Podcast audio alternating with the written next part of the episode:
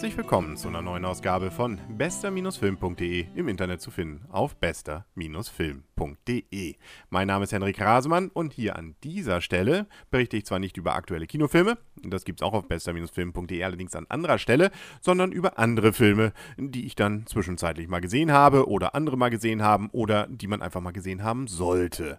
Und ein Film von 2011, den ich nochmal aufarbeiten wollte, das war immerhin eine Komödie, eine mehr oder weniger romantische Komödie aus Hollywood, nämlich Crazy Stupid Love.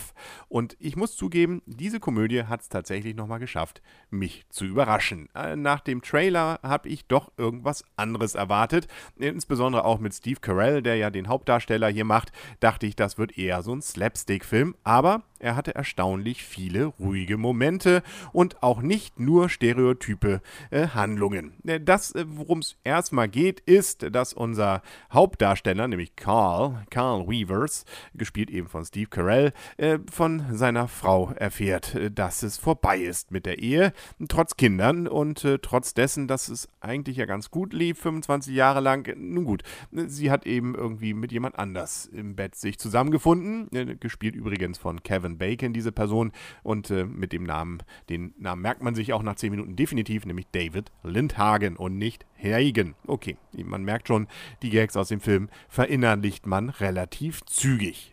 Hier auch noch eine weitere Überraschung. Man vermutet ja so langsam, wenn man den Film schon sieht, ja, das läuft auf vielleicht ein bestimmtes Happy End mal hinaus, äh, wer da mit wem.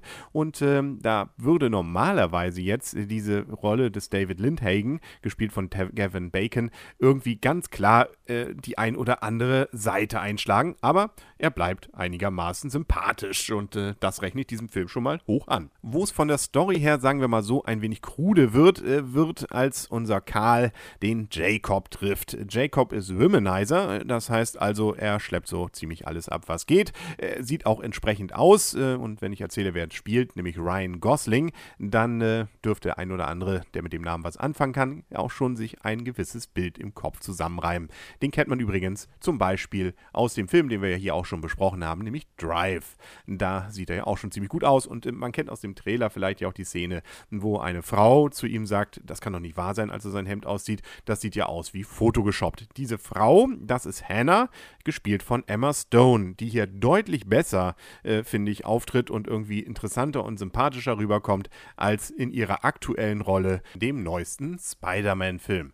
Der Rest ist, äh, ja, doch teilweise überraschend. Äh, unser Jacob äh, nimmt nämlich den Karl unter seine Fittiche, weshalb jetzt auch immer, da kann man vielleicht ein bisschen drüber hinwegsehen, äh, und äh, will ihm jetzt also auch zum Womanizer machen und äh, dabei geht natürlich auch ein bisschen was schief. Teilweise läuft es auch richtig. Ähm, Karl holt ein bisschen was nach, was er früher als Jugendlicher vielleicht verpasst hat.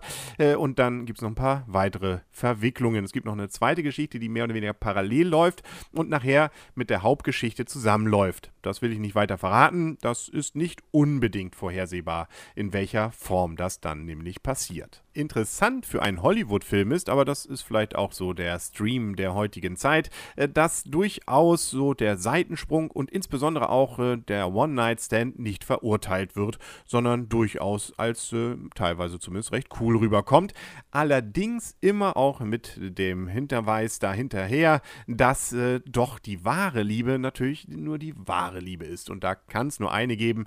Äh, so gesehen ist der Film dann doch in der Grundmessage ähm, ganz tief verwurzelt im konservativen Männer-Frauen-Bild, aber äh, dazwischendurch ist man durchaus ein bisschen toleranter. Und äh, das äh, merkt man dann schon, dass sich da was geändert hat seit der Zeit von Rock Hudson und Doris Day. Obwohl auch die ja schon einen kleinen Skandal produziert haben, als sie in einem Film, äh, glaube ich, geküsst haben, ohne dass sie schon zusammen waren. Aber äh, das äh, ist definitiv hier nicht das Thema. Es Kurz gesagt, es ist eine wirklich romantische Komödie. Es ist eben nicht nur eine Schenkelklopferkomödie, sondern durchaus mit ein paar leisen Tönen, mit ein paar Überraschungen und damit durchaus in der oberen Liga der Hollywood-Liebeskomödien. Einzige wirkliche Kritik von meiner Seite ist, dass die Story an vielen Stellen sehr an den Haaren herbeigezogen ist. Gerade so dieses, äh, weshalb J-Pop da jetzt mit Karl und dann gibt es noch ein paar, sagen wir mal so, etwas überraschende Zufälle. Aber nun gut, das ist dann eben auch äh, solchen Filmen geschuldet. Da muss man drüber hinwegdenken oder beziehungsweise einfach nicht denken an den Stellen.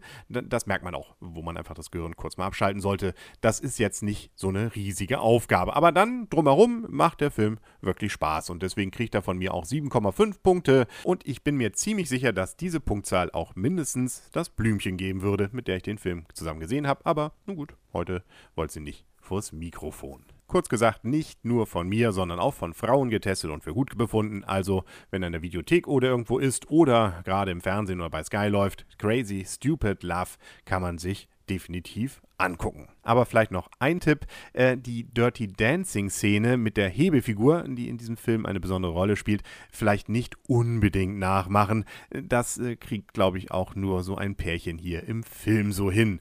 Auch wenn da anderes behauptet wird. Äh, nicht, dass ich es ausprobiert hätte. Nein. Gut, aber bevor es noch peinlicher wird, wir beenden für heute diese Folge von bester-film.de in der DVD, Blu-ray, was auch immer Variante. Und äh, ich verweise dann auf die nächste Folge und freue mich drauf. Bis dahin sagt alles Gute, euer und ihr, Henrik Rasmann. Und tschüss.